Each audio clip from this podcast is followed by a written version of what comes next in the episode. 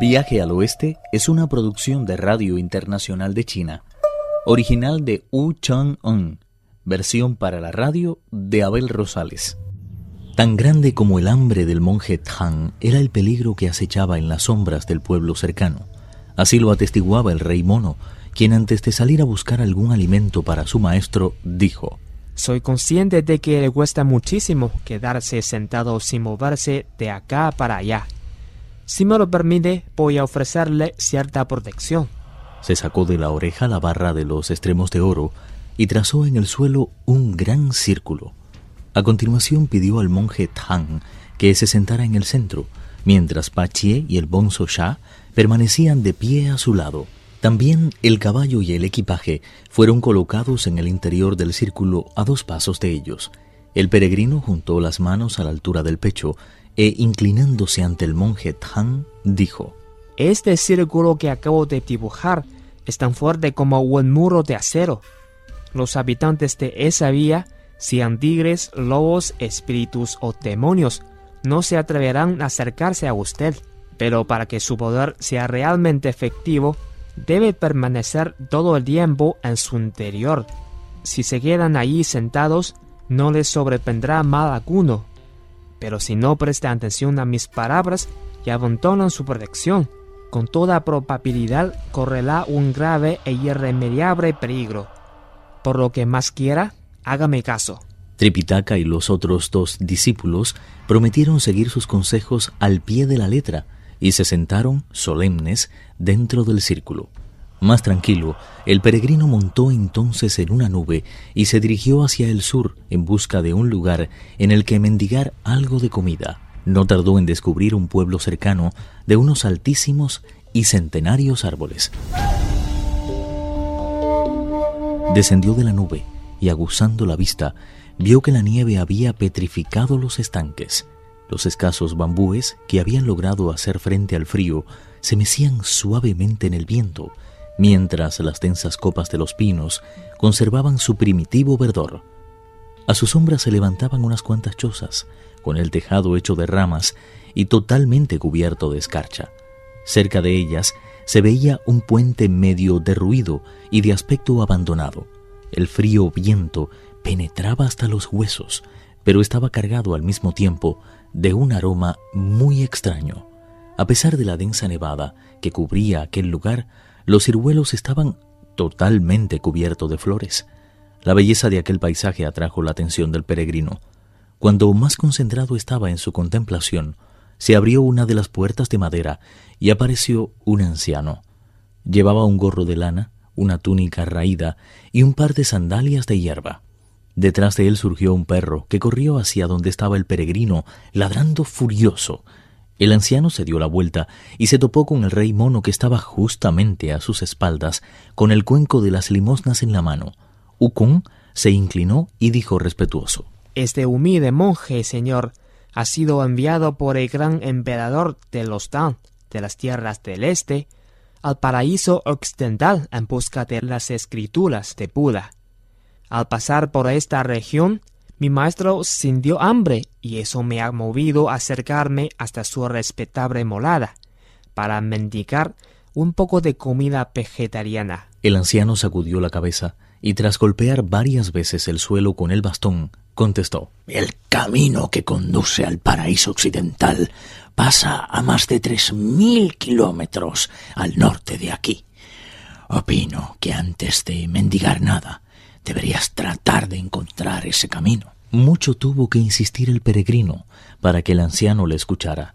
Finalmente, utilizando la magia, se hizo invisible, entró en la casa, tomó un cuenco de arroz cocinado y partió de regreso a encontrar a su maestro.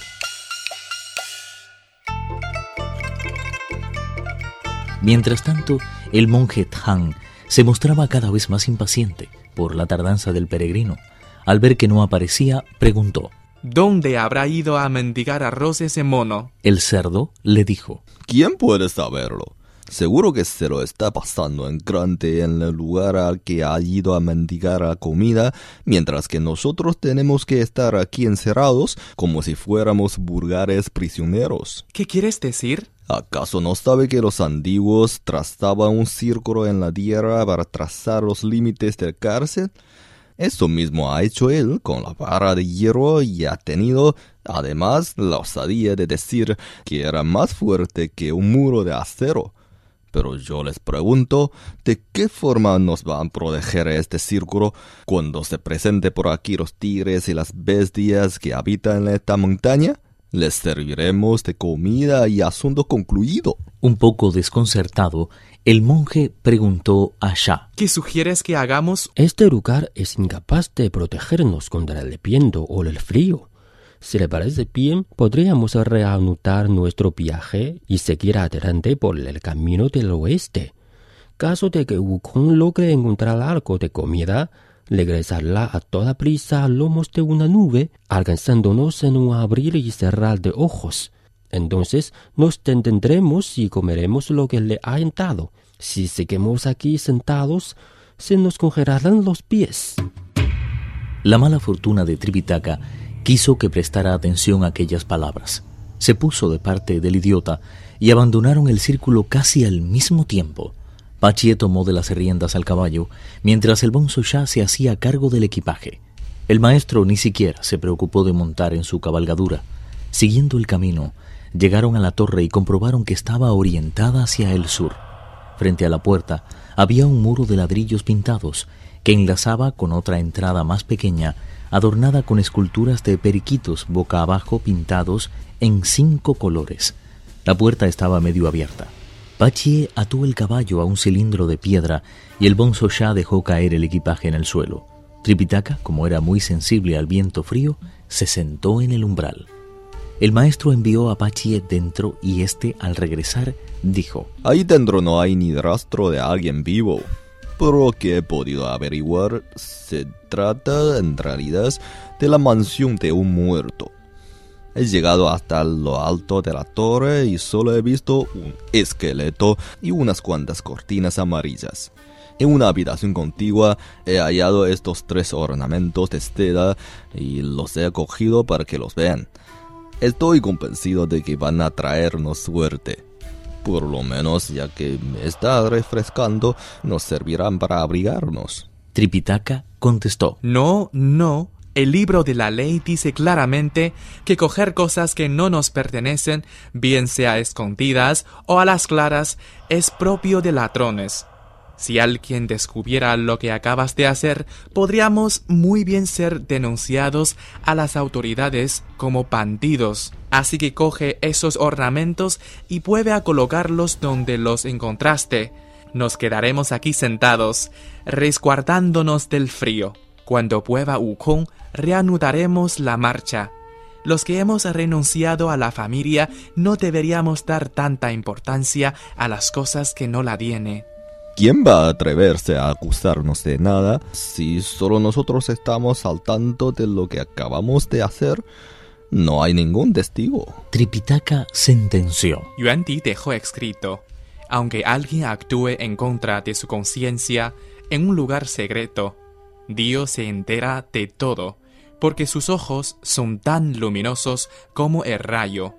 Delpueve inmediatamente esos ornamentos. El idiota no quiso dejarse convencer y asumió su propio destino. Desde que he tomado la condición humana, me ha puesto muchos vestidos, pero ninguno de tanto valor como estos. Voy a probarme este a ver si me calienta un poco la espalda. Cuando llegue Wukong me lo quitaré y lo devolveré a su sitio antes de reanudar la marcha. Viaje al oeste uno de los cuatro grandes clásicos de la literatura china. Versión para la radio, Abel Rosales. Actuaron en este capítulo Pedro Wang, Alejandro Li, Víctor Yu y Guillermo Li. Esta es una realización de Abel Rosales, quien les habla, para Radio Internacional de China.